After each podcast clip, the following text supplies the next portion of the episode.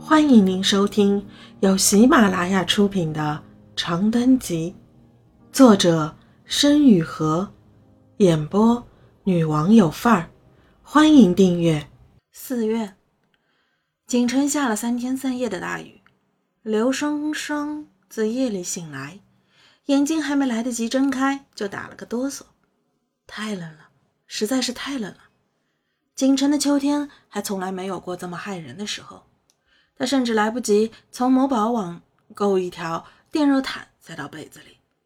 窗外小锤子似的雨珠咚咚地敲打着窗玻璃，令人无论如何都无法置之不理。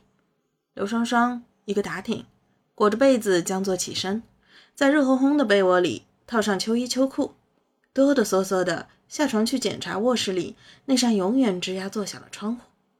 受不了了，受不了了，嘴里含糊不清地嘟囔着。刘双双眯着眼睛拉开窗帘，瞬间被一股冷风吹得醍醐灌顶。窗户果然又没关严。他强行压下一个酝酿许久的喷嚏，做足了心理准备，才把手腕从温暖的珊瑚绒睡衣里伸出来。然而，却在手指触上窗户把手的瞬间，摸到一个奇怪的东西。刘双双定了定神，抬眼看过去，手上捏着的冰凉事物，分明是一只鎏金手镯。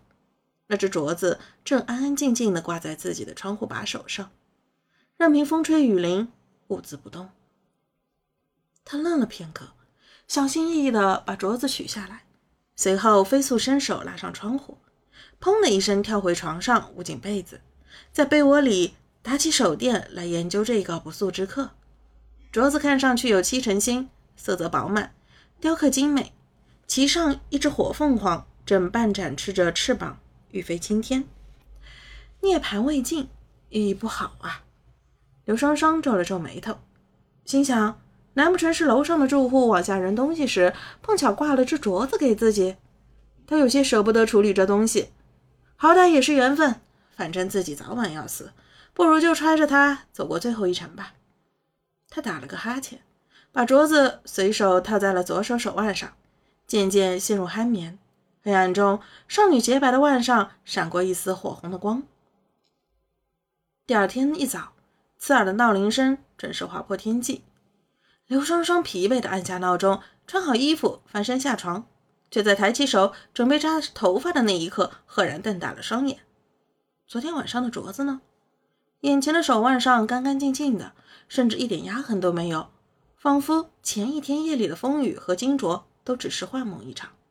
刘双双有点慌了，难不成真的是自己做梦做的神志不清了？她转身在床上一阵剧烈翻找，可是，一点镯子影踪都没有。大概的确是做梦吧。她疲惫的往床头一靠，最近的睡眠质量真是越来越差了。真正的异变发生在下午的第二个课间，天色乌青，如同泥泞徐滩，雨一刻不停的泼着。刘双双从小卖部出来时，外面的路灯已经亮起，四下黑得像冬天最寒冷漫长的夜。这都什么鬼天气？身侧的一对情侣依偎在伞下，小声的抱怨，听得他耳根发酸。他叹了口气，在门拉下撑开自己的小黄伞，准备往出租的方向走去。还没待他在水坑里趟两步。伞下就出现了一双卡其色鹿皮长靴。抱歉，借过。刘双双微微皱起眉头，往右平移两步，没成想那双靴子也跟随自己向右跨去。借过一下。刘双双向左，靴子也跟着向左。他终于忍无可忍地抬起伞沿，却在看清靴子的主人时，连一句话都说不出来了。那是一个极俊美的男子，满头黑发束成高髻。一柄青簪横在其间，他的眉眼间是古韵清辉，唇角却衔着一抹清浅笑意。他在这样冷的天气里，只披着一件雪青色风衣，双手插兜，惑人的吊梢锐凤眼就那么直勾勾地盯着柳双双。你好，召唤者，他不许不急道：“我可以满足你三个愿望。”刘双双只用两分钟就弄清了状况，那天晚上发生的事不是做梦，自己也的确通过戴上镯子这一行为召唤来了一只涅槃失败的凤凰，而神仙本人正着急的赶着要给自己满足愿望。他并没有表现得非常诧异，苍白的脸上反而写满了骨水无波的无奈。我的愿望就是现在立刻马上回家，他说。好的，男子点一点头，伸出手结了一个不知什么印，霎时间红光乍起，天旋地转。刘双双痛得捂着脑袋蹲下身，再睁开眼时，视野中果然是出租屋卧室里灰暗的地毯。我去！他不由得大叫一声。真的管用啊！男子轻笑一声，抱着胳膊好笑的打量他。你以为呢？我以为……刘双双愣住了，须臾抬头朝男子大声道：“你可以让我死吗？”什么？这回换男子忍住了。让我去死，在这个世界上消失。刘双双坚定道：“没有痛苦的那种。我这几年来的夙愿就是这个。”屋子里静极。二十岁的刘双双抬眼定定地看着身侧静立一旁的陌生男子，清澈的目光中满是无望的期待。不知过了多久，男子终于缓缓开口：“理论上来说可以，但是这样一来你就浪费了一个愿望，实在可惜。不如你再想想死前还有什么想做的。”刘双双张嘴要想要反驳，却找不出合适的道理。正常人遇见一心求死之徒，不是苦心劝说，就是避而远之。自己能够实现愿望、安心死去的机会确实不多，那么就听这只凤凰的话，想一想自己还愿意干什么吧。嗯，我想翘课一天不被发现。刘双双说。男子挑了挑眉：“你确定？”“确定。”刘双双点点头。“翘课一天，你陪我。”“我离不开你。”男子缓缓道：“你是召唤者，我本来就会一直在你身边。”刘双双抿了抿嘴，不知道为什么胸腔有些发胀。他背过身去，沉默地拉开柜子，抽出一床散发着洗衣液香味的被褥。刘双双翘课的那一天是一个星期四，星期四课少。他说。男子无谓地耸了耸肩，示意他怎样都好。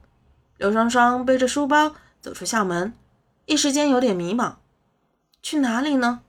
他记得自己小的时候最大的愿望就是逃离学校，可是逃离之后的去处却似乎一直是个朦胧的影子，无论如何都看不真切。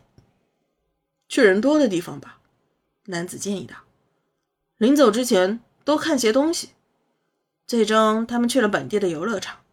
刘双双从小身体不好，不能坐过山车，只好去坐旋转木马。你不要笑我，他有些哀伤的对男子说：“我就喜欢这个，从小就喜欢。你不要笑我，好吧？”男子点点头。他坐在他身后的木马上，无视着身侧许多人探究的目光。他没有笑。风吹起刘双双的双鬓，又拂过男子的侧颊，像许多连绵的吻。这一天没有下雨。最后，刘双双说自己想坐摩天轮。好多年以前，我妈妈带我坐过一次。她说：“后来，刘双双没有说后来怎么了。”男子没有问他后来怎么了。摩天轮在城市苍穹中缓缓升高，暮色将晚，红霞漫天。刘双双趴在座椅扶手上向外望去，好美。他说：“确实很美。”男子看着他的眼睛说。我记得原来那里有座城堡。刘双双指着游乐场内一处绿树掩映的荒野。到了晚上的时候会有灯光秀，据说比迪士尼差远了。但是我没去过迪士尼，我觉得那样就很好看。男子点了点头。要是现在还在就好了。刘双双低下头喃喃。城市夜晚的流光尽数倒映在他的眼底。衬得他的面庞沉静如水，男子勾了勾嘴角，几乎只是顷刻间，远处爆起一束束红色灯光，乐声伴随盛大的光幕缓缓升起，一座美轮美奂的城堡凭空出现在葱郁的原野树中。你的第三个愿望实现了。”男子笑道。“现在开心吗？”刘双双微张着嘴，一眨不眨地盯着不远处那座只属于他一个人的城堡。他的眼眶里渐渐浮出泪光，泪光凝结成泪珠，顺着他白净的双颊滚下。“你骗我！”他说，“为什么连神仙都要骗我？”刘双双决定自己去死。星期五，他睡了一整天；星期六，他吃遍了楼下的烧烤店；星期天，他拉肚子了。星期日傍晚，他捂着虚弱的小腹，爬上出租屋的顶楼，站在栏杆旁，久久的沉默着。你好狠心！他忽然开口：“如果你没有骗我的话，我现在已经没有痛苦的死去了。”男子摇摇头：“你为什么想死？”刘双双犹豫了片刻，很快，他开始述说：从他的童年时代、少女时代，再到如今的青年时代。从那些爱过他的、离开他的，再到背叛他的人；从他失去的、渴望的，再到厌倦的。他说：“我什么都没有了，什么都感觉不到。他们说是因为我病了，可万一我本身就是这么孤独呢？我已经不记得没病的时候自己是什么样了。”男子点了点头。“你走吧。”他温柔的开口，“我在这里送你最后一程。”刘双双看向他，刘双双抱了抱他。谢谢你，他说。谢谢你。刘双双最后看了一次锦城盛大的、辉煌的落日和晚霞，从十二层楼顶跳了下去，下坠，下坠，无尽的下坠。他的身体不再属于自己，他的灵魂在刹那间飞出了躯壳。刘双双淌下一滴眼泪，在无尽的窒息中感到了风。感受到鸟鸣，感受到楼下孩子们的笑声，那是来自世界的磅礴的爱。他后悔了。醒醒！一只鲜艳的火凤凰拖着刘双双浮在空中，浮在橙色的霞光里。刘双双睁开眼，他的狗脚溢出鲜血，但他还活着。为什么救我？他问。凤凰扭过头，直视着晚霞。死去。是你的第四个愿望。我说过，我只为你实现三个愿望，所以这个不可以。刘双双哭了。你会一直陪着我吗？他问。凤凰点了点头，直到死去。刘双双重复：直到死去。夕阳西下，人们终于回家。听众朋友，本集已播讲完毕。请订阅专辑，下集精彩继续。